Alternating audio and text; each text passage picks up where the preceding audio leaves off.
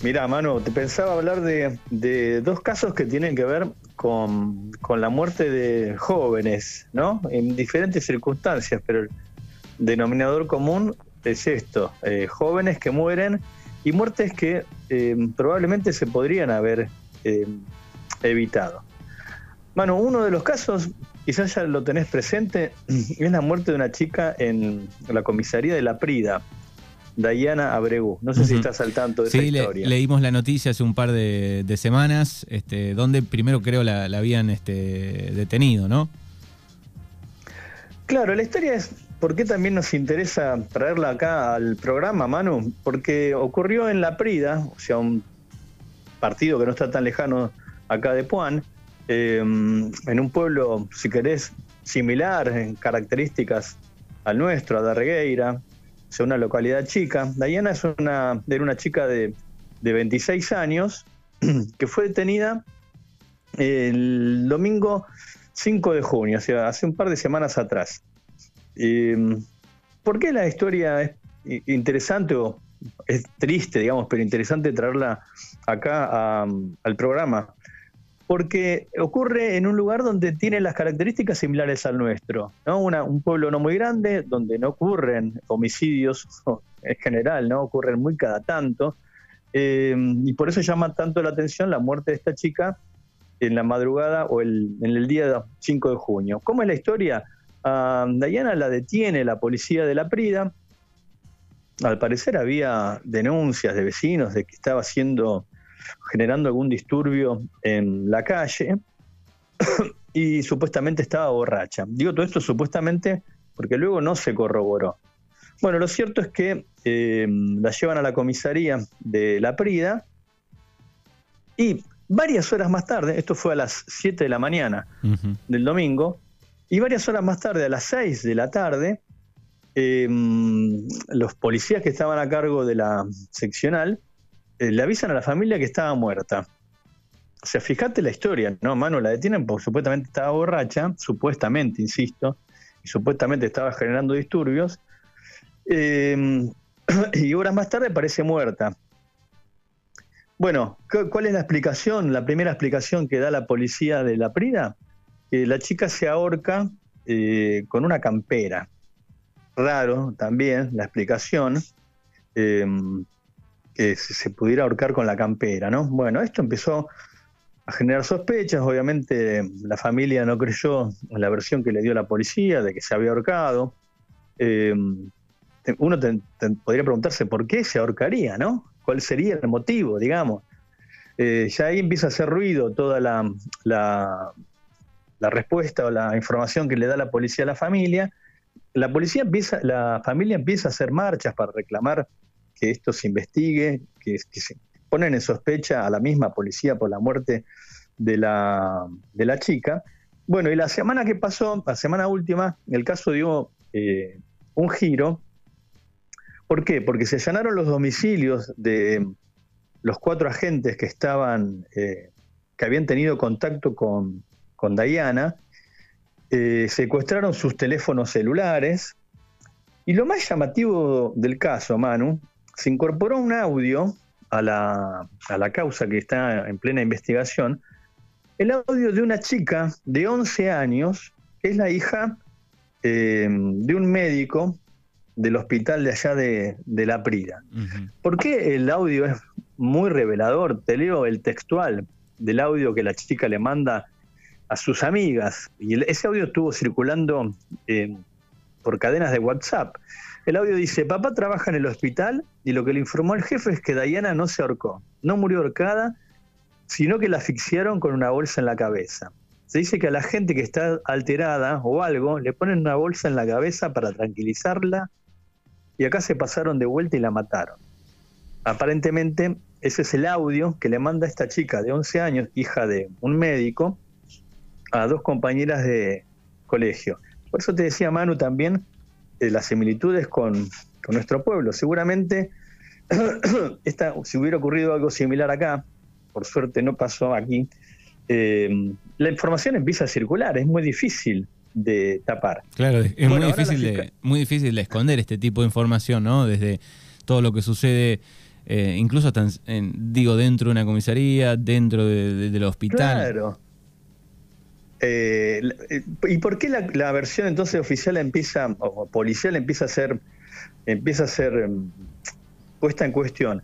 Porque también atiende, a, eh, hay el testimonio de otro médico, un médico que ve a la chica a las 7 de la mañana, dice que estaba llorando, porque Diana era una chica que tenía dos hijos, entonces que quería que la dejaran ir a su casa, estar con sus hijos. Eh, no, no nota que estuviera alterada ni que estuviera alcoholizada. Eh, sino que al contrario, eso estaba compungida por, por, la detención, entonces que pedía que la dejaran ir, que volviera a su, a su casa. Eh, ese médico declaró, entonces fue el primer médico que la vio, entonces esto ya contradice la versión de que la chica estaba, estaba borracha, digamos. Eh, y fíjate, Manu, la historia es cómo a partir de una contravención, que puede ser esto, estar haciendo lío, ruido en la calle, o estar en estado de embriaguez, termina en un homicidio. ¿no? Eh, la familia también dice que eh, a partir de los teléfonos que se le secuestraron a policías, al parecer ahí hay intercambios ya de mensajes entre ellos, donde eh, evidentemente se dan cuenta de que metieron la pata, metieron la pata que efectivamente las mataron, y hay que ver si entonces ocurrió como, como dice este audio, de que la asfixiaron con una bolsa. Eh, esto, Manu, eh, recuerda las peores prácticas de la dictadura, ¿no? Cuando eh, a los detenidos, luego desaparecidos, se le aplicaba lo que se llamaba el submarino seco. El submarino era meter a los detenidos dentro de agua y hacerlos ahogarse para, para que confesaran, digamos, ¿no? En, en, interrogatorios, digamos. El submarino seco es con una bolsa, es quitarle, fíjate la práctica tan horrible, ¿no? Quitarle la, mm, eh, eh, el, oxígeno a una persona. Bueno, al parecer esto fue lo que hicieron y así le provocan la muerte. Una chica de 26 años, ¿no? Eh, el caso está en plena investigación.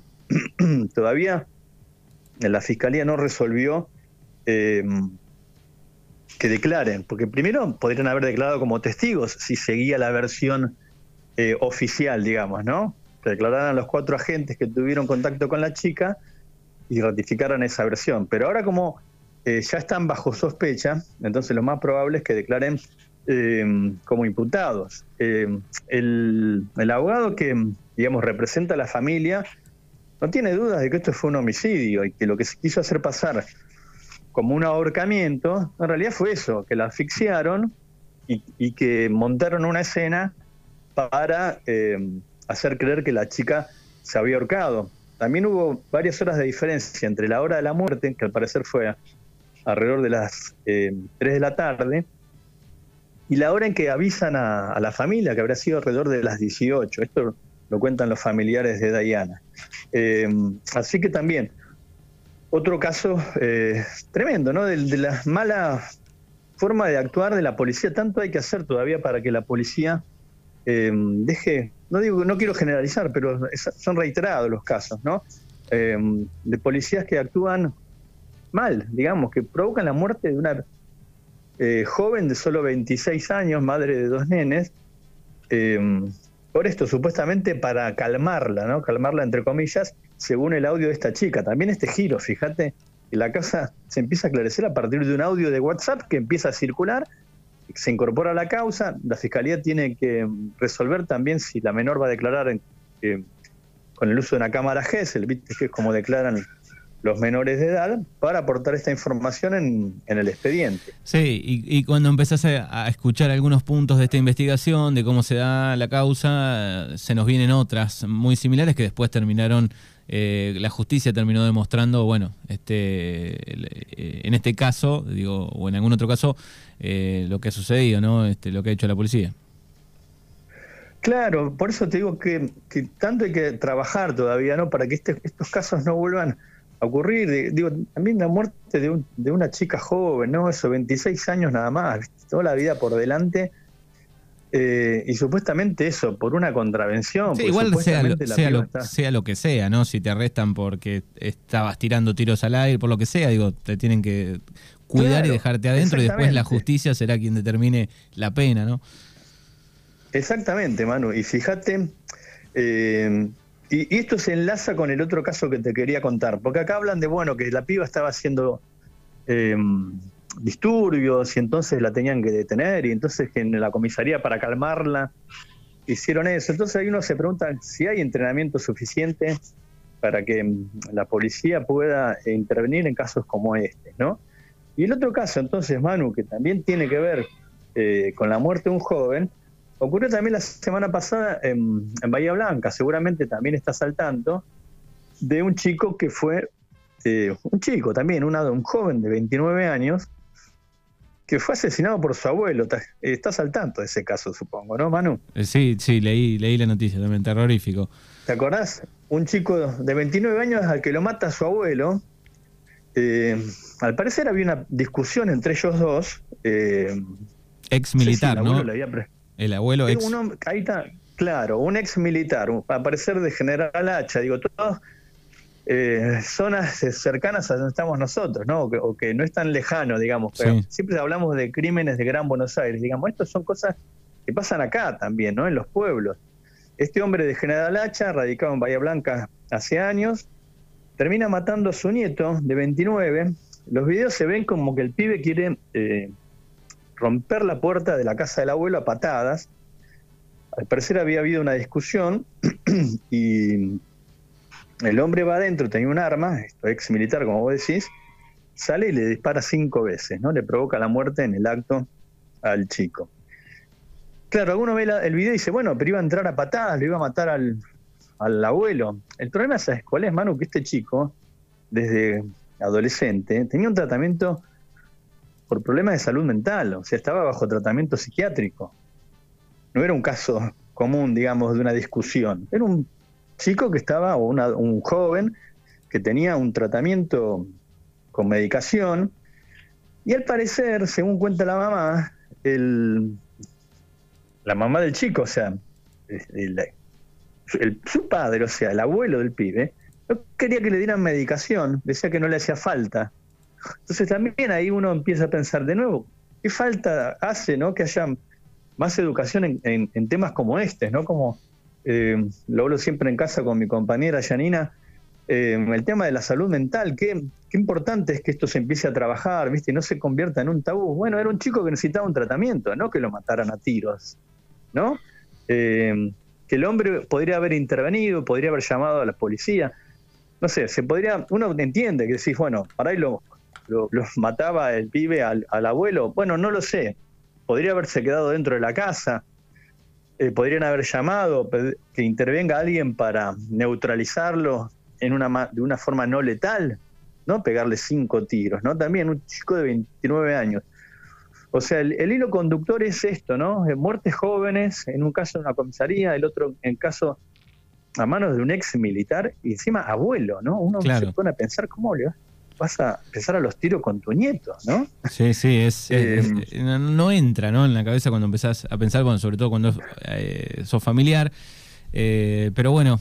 claro, pues si vos, decís, mira, están, me quieren entrar a mi casa, es un robo a las patadas, bueno, te defiende, digamos, sería un caso de defensa propia. Pero también ahí está el cuestionamiento, porque si vos le disparás cinco tiros, no es que lo que hiciste neutralizar, directamente lo que hiciste matar. ¿viste? También estaba ese argumento de, bueno, le podría haber disparado en una pierna, eh, o hacer un tiro al aire. No, directamente le, tiró cinco tiros eh, varios de los cuales fueron los que le provocaron la muerte, ¿no?